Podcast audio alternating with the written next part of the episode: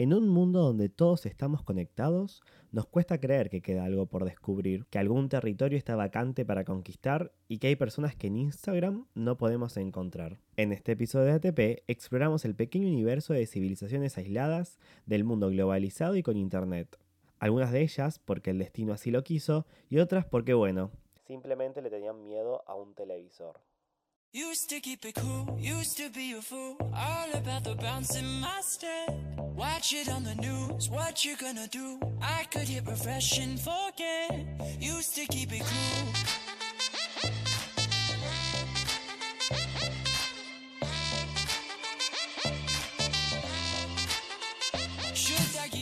Bienvenidos una vez más a otro episodio de ATP, el podcast al que Titi le preguntó si tiene muchas novias.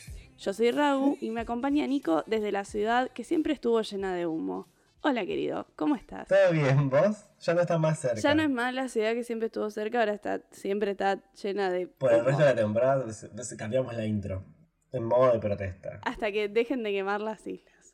Bueno, ¿qué tal tu semana? ¿Cómo estás? Todo bien. Eh, bien, mi semana con cosas de la Facu. No quiero hacer público que presenté beca en Conicet, pero bueno.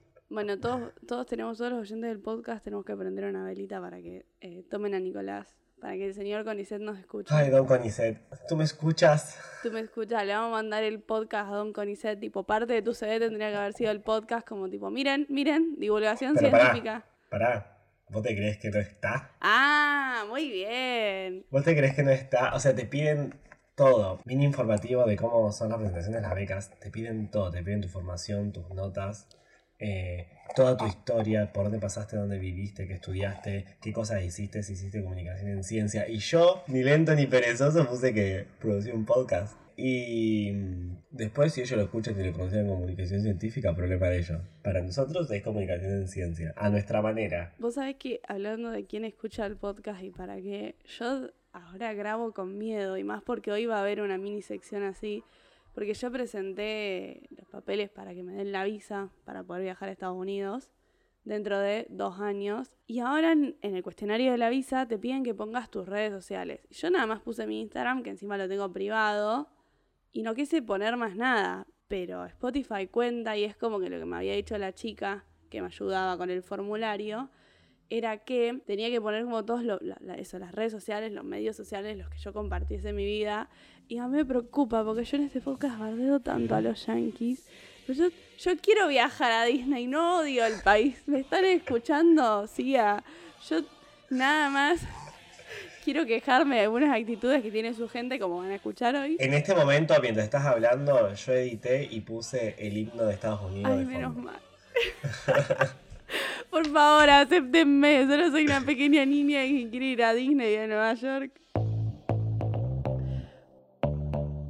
Bueno, lo prometido es deuda y te traigo el tema del cual iba a empezar a hablar la semana que viene, pero claro, daba para todo un episodio entero aparte. Yo, de todas maneras, siento que te voy a re recriminar porque no puedo creer, si es como habías dicho que era, que haya una civilización que, que, nosotros, tipo, creyéndonos, no sé, la civilización, no podemos tocar. Bueno, pero escúchame. Eh, o sea, vos me estás diciendo que Inglaterra dejó algo sin invadir. No, y ahora te voy a contar toda la historia. Creo que la investigación que hice para este episodio fue la investigación más exhaustiva de todas, porque yo testo la historia y la geografía, chicos, y hoy solamente voy a hablar de historia y geografía y ciencias sociales.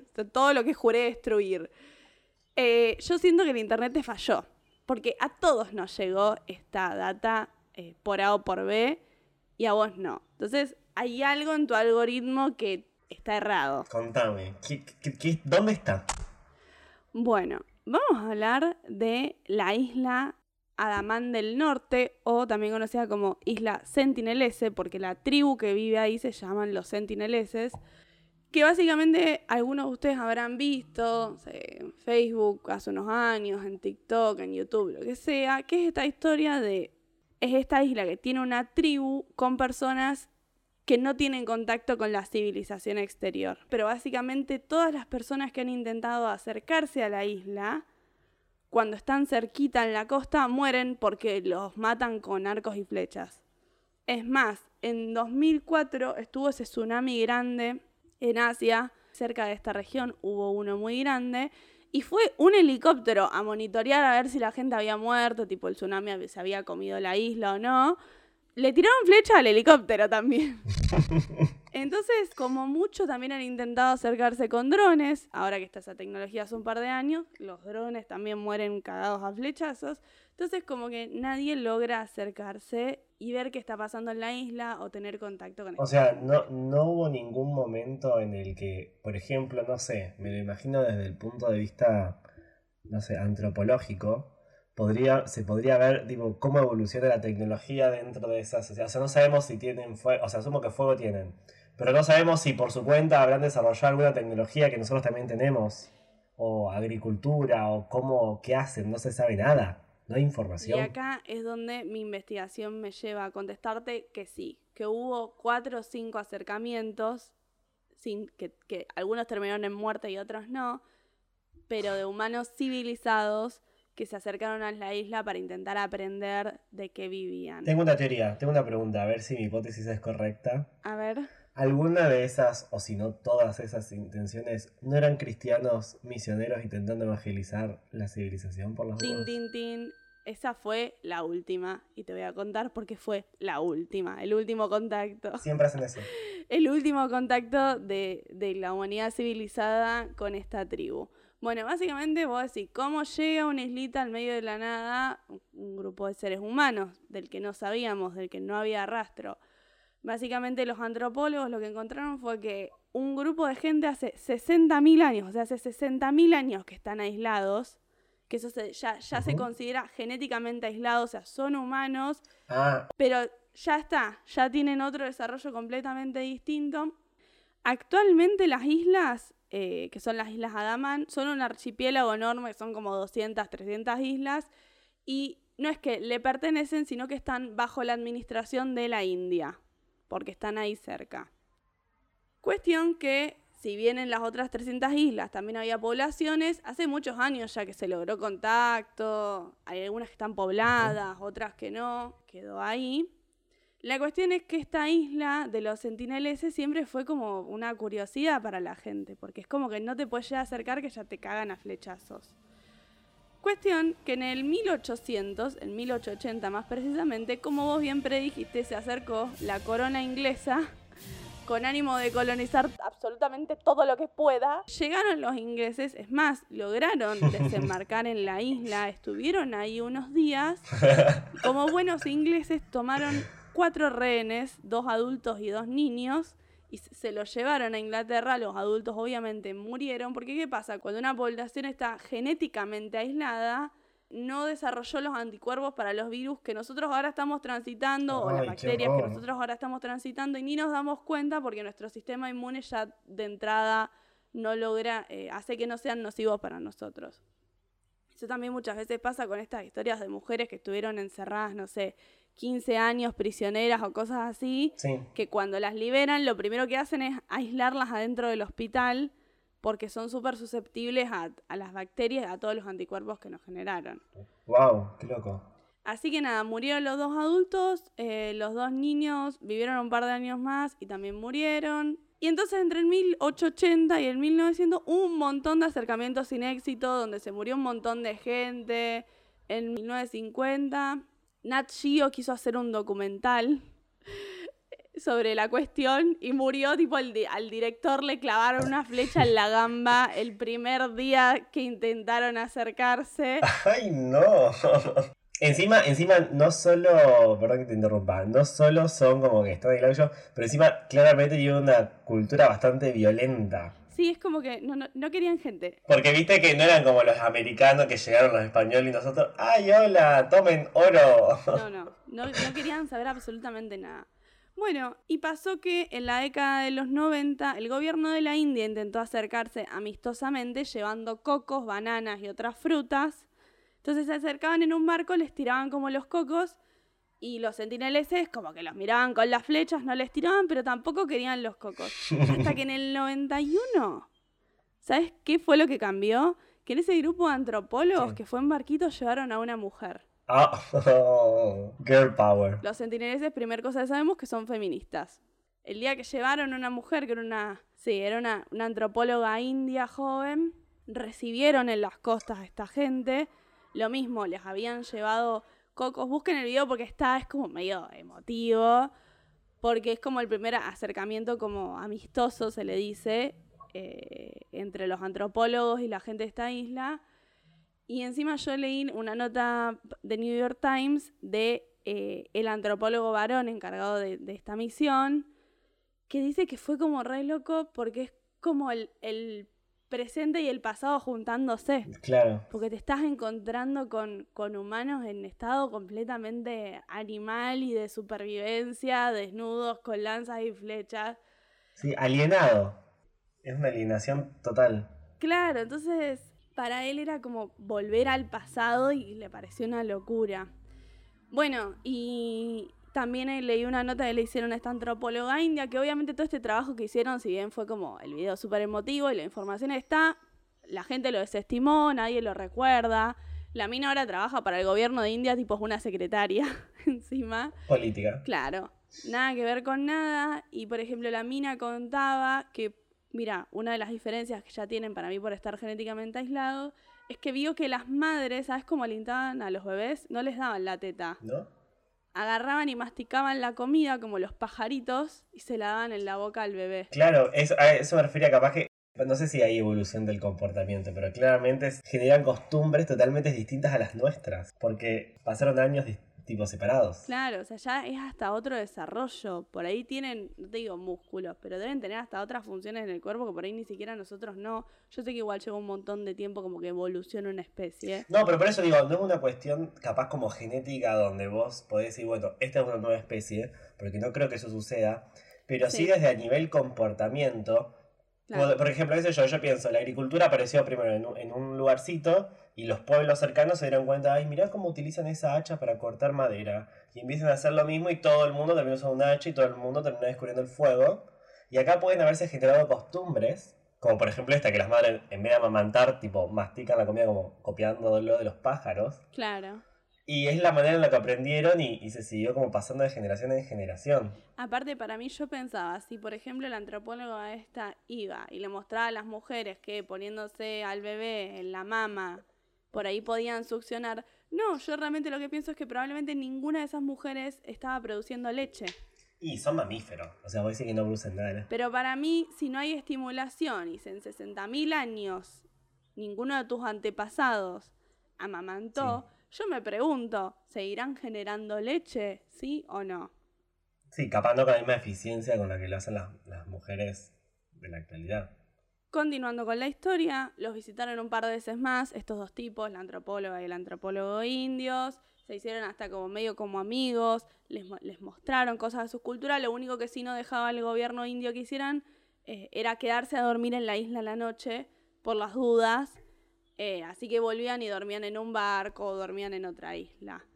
Bueno, el trabajo de ellos quedó desestimado, no volvieron a las islas, no había mucho más que hacer, estudiaron un poco la cultura, pero era un idioma completamente distinto que ningún otro pueblo originario de las islas alrededor conocía, era, o sea, no, no proviene de nada, aparte ni el griego ni el latín, o sea, Claro. andás a ver cómo surgió. Son eh, pescadores y recolectores, no son agricultores, no sabían plantar, ¿Tenían escritura? no, no tenían escritura.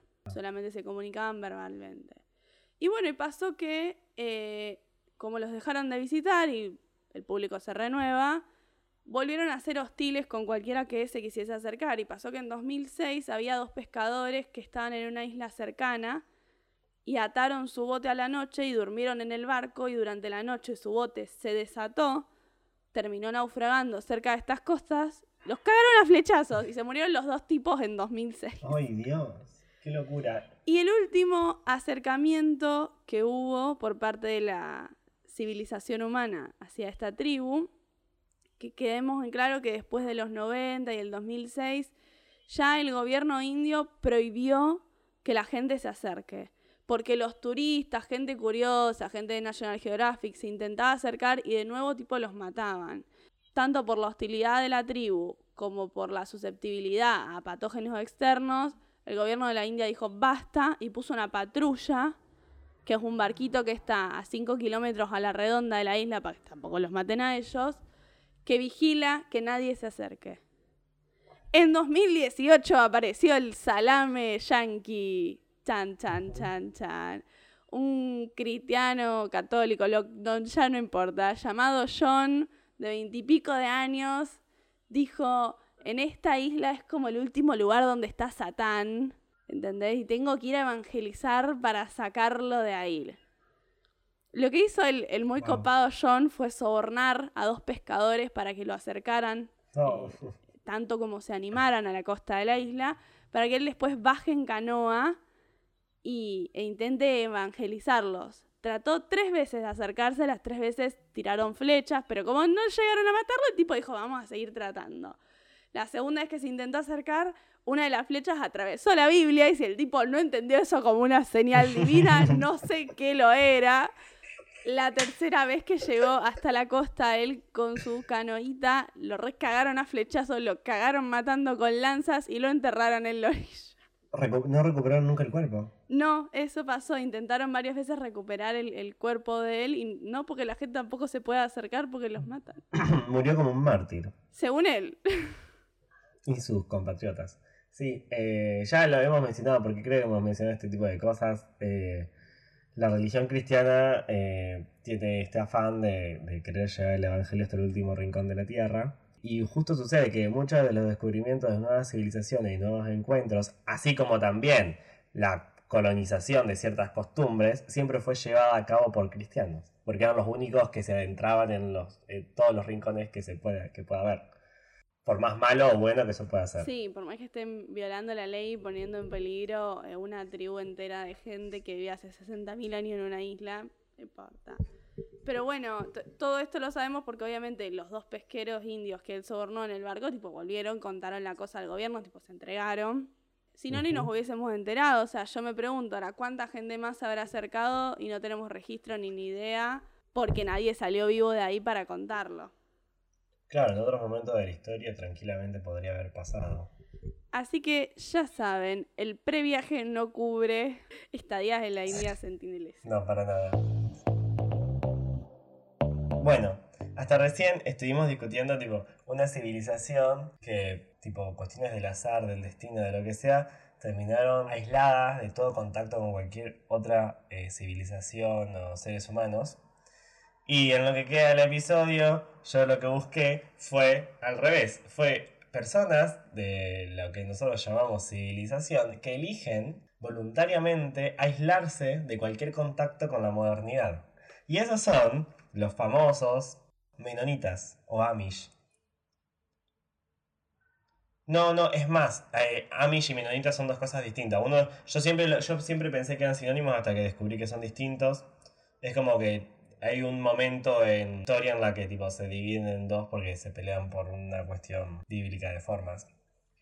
Básicamente, eh, los menonitas, vamos a llamarlos menonitas por una cuestión de, es más fácil de mencionar, son ah. protestantes son de, tipo, nacen desde la Reforma Protestante, son cristianos evangélicos serían, que toman un par de versículos bastante literal que están en la Biblia, donde hablan sobre la separación del mundo y alejarse del mal, entre comillas.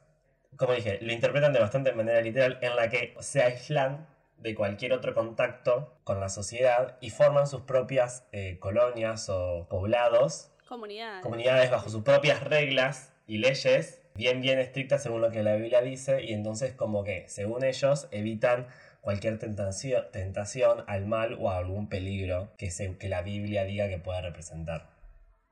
Y esa es la justificación por la cual ellos eligen desaparecer. Pero no se van a islas, están como dentro de países, pero que en el medio del campo y las leyes del país no, no les aplican a ellos. Es, es, bastante complicado y yo hasta, hasta creo que ni siquiera lo termino de entender. Básicamente esto nació en Europa, porque el protestantismo nació allá, y después, nada, con las inmigraciones se fueron, se fueron cambiando de lugar y hasta la actualidad siguen emigrando todo el tiempo. Hay como 300.000 alrededor de todo el mundo.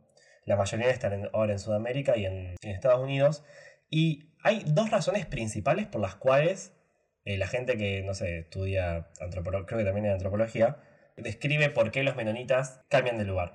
Y una es, principalmente, cuando tienen que escapar cuando el Estado les impone, no los deja, no les da libertad de hacer lo que ellos quieran. Es decir, por ejemplo, los menonitas que están en Argentina son descendientes de los que se llaman menonitas de Rusia. Es como una denominación. Eran menonitas rusos, o sea, de la Unión Soviética, que con la reforma comunista y Stalin y tipo el nacionalismo, en 1918 tuvieron que escapar de Ah, Rusia. no les copó y se fueron. Ellos tienen su propia, ellos tienen su propia, eh, su propia educación. Ellos van a la escuela de los 6 hasta los 13 años, aprendes a leer la Biblia, aprendes matemática, tipo, solo sabes idioma alemán y a los 13 empezás a laburar.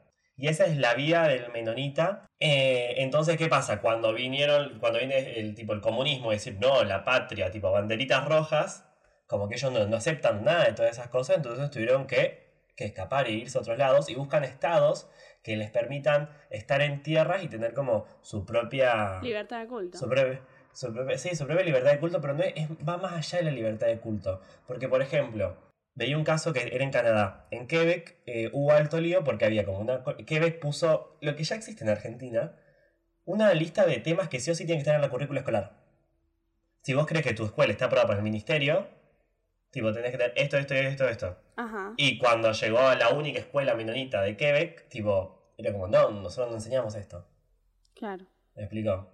Como que nosotros tienen, es como, es, eh, trasciende la libertad de culto, sino es como a la manera de vivir. Porque ellos, capaz que esto es lo que ya sabemos todos, pero no tienen, no tienen electricidad, tipo, están abnegados de cualquier aparato electrónico, que es bastante contradictorio, porque te das cuenta que en realidad sí, a veces los tienen que usar porque no les queda otra. Pero ellos no tienen televisor, no tienen electricidad, tienen eh, lámparas a gas. Hay algunos que son muy muy conservadores que ni siquiera aceptan ningún tipo de motores y solo se mantienen a carretas. Y hay menonitas que usan tractores para cultivar. Y había uno de, de la- uno de los videos que yo veía a Natalia que los entrevistaban, mostraban que hacían unos trabajos de soldadura y el tipo le dice, pero si ustedes no tienen electricidad, ¿cómo hacen para hacer estos trabajos? Y me dice, enchufamos al- la, la- la batería del Ah, tractor bueno. para sacar la electricidad. Entonces como que me pareció estúpido en ese momento verlo porque digo, sí, no tienen, porque están como re en contra de electricidad, pero sacan la electricidad del tractor. Como, Claro, al final a ver, que- ven que sirve. obtienen energía eléctrica de algún lado, por más que no Claro. sea de la EP.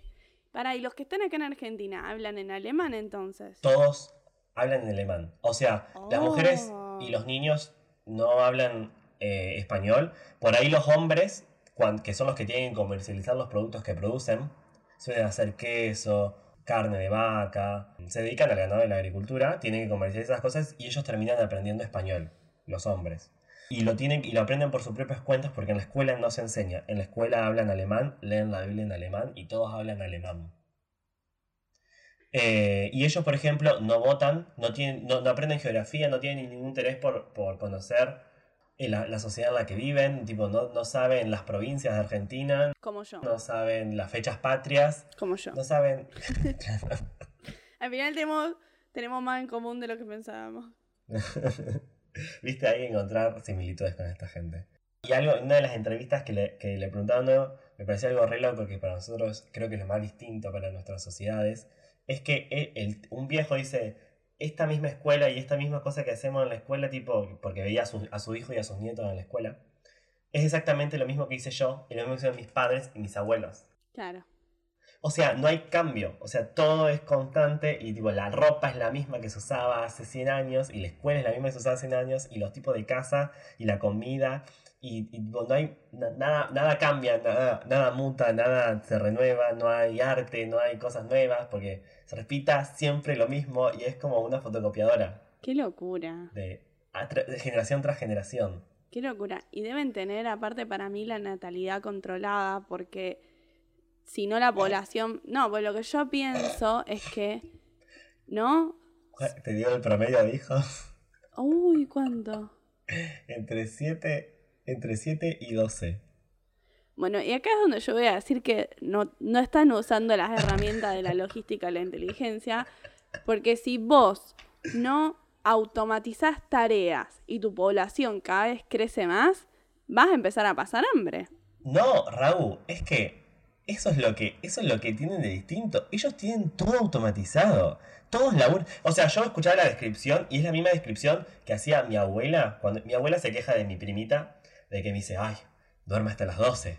Dice, yo cuando tenía su edad, mi mamá me hacía barrer todas las mañanas el patio y, y que los sábados era, se lavaba toda la ropa y estabas todo el día laburando y haciendo cosas para la casa.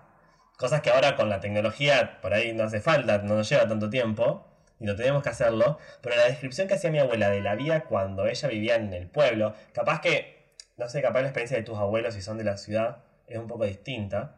Pero en los pueblos, cuando tenías ocho hermanos, todos laburaban, nadie estudiaba y los varones al taller, al campo, el ganado, y las chicas la casa y la comida, y la ropa, coser. Y sobreviven, no se quedan sin comida, tipo. Y tipo, y son re autosuficientes. Son re- No, hay un mercado, hay mercados. Tiene, en la actualidad tienen contacto con la, con la, con la sociedad. Ah, buh, hay cosas que tienen- aburrido. Pero por ejemplo, la ropa se la hacen ellos.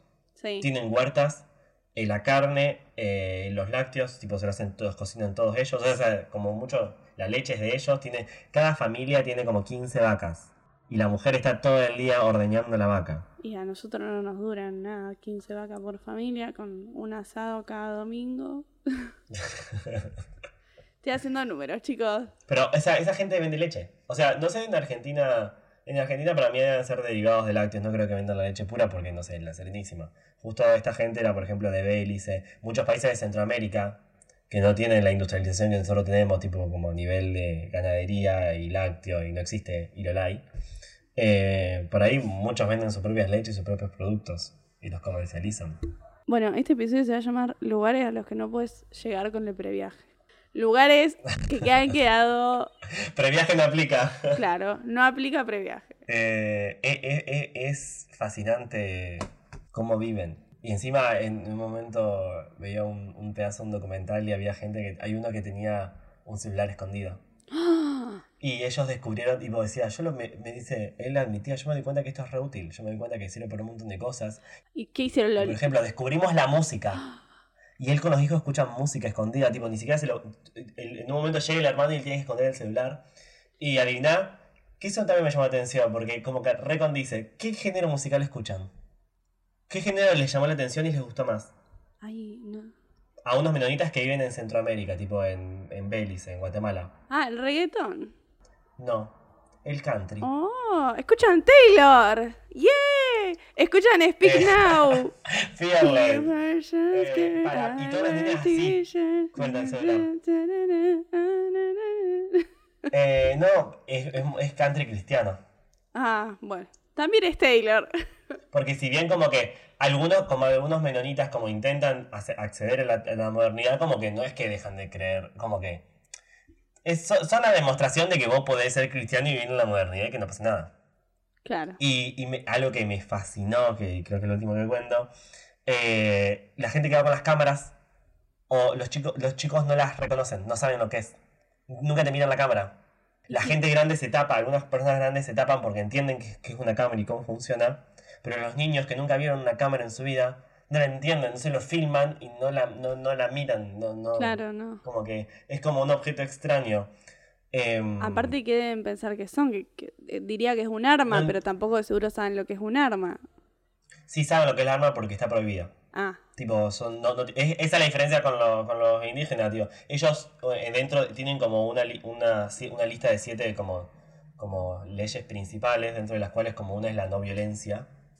Y tipo, ellos no tienen armas. Y esa es la razón por- la segunda razón por la cual emigran todo el tiempo. Cuando están en sociedades donde eh, hay eh, eh, vandalismo y les roban cosas, tienen que escapar. Porque no pueden protegerse. Si viene, no sé, yo pienso en Argentina, entra alguien a robarle las vacas claro. el ganado, las cosas, no, no pueden defenderse. Porque no, no, no creen en la violencia. Entonces, cuando están en una zona que es muy insegura, tienen que moverse e irse y buscar otro país, otra zona donde puedan estar más seguros. Y por eso viven moviéndose y escapando. De la modernidad, de la, de la civilización, de cualquier cosa y de la inseguridad. Wow. Me cuesta creer un montón cómo es que funciona eso y se han perpetuado en el tiempo, pero bueno, algo deben hacer. Es la fuerza de la, la convicción, de la fe, qué sé yo. La fe Es mueve eso. montañas, dicen, Así es. Em, pero no mueve islas. bueno, bien por ellos. Estaba, Sí. Yo estaba entre Pinamar y la comunidad Amish de La Pampa. Me parece que después de esta conversación no queda duda. Quiero probar queso casero. Que sale mam. Bueno, Hemos llegado al final de este recorrido por civilizaciones disidentes. A esta palabra que ahora está tan, tan usada. Tan de moda. Sí, no sé si es moda. Eh, Las otredades, las disidencias. Bueno, ya saben entonces eh, qué lugares no cubre el previaje. Tampoco cubre el Triángulo de las Bermudas, Ucrania, la Siberia rusa, La Siberia de Rosario tampoco. la Siberia Rosario tampoco. Las islas, las islas llenas de humo tampoco. No cubre las Islas Malvinas. ¿Y qué más no cubre el previaje? Tu vieja. Y mi vieja. Excelente. Eh, esto ha sido todo.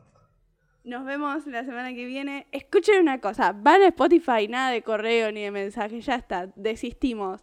En Spotify nos dan seguir para enterarse siempre que haya nuevos episodios de ATP el Podcast.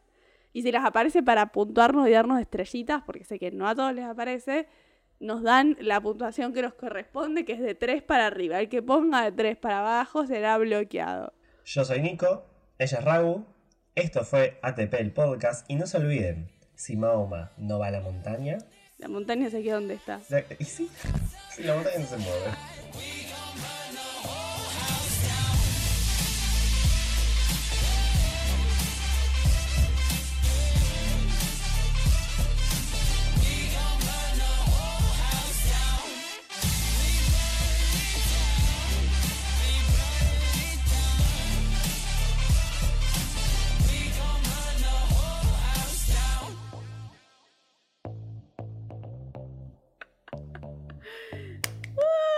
Listo.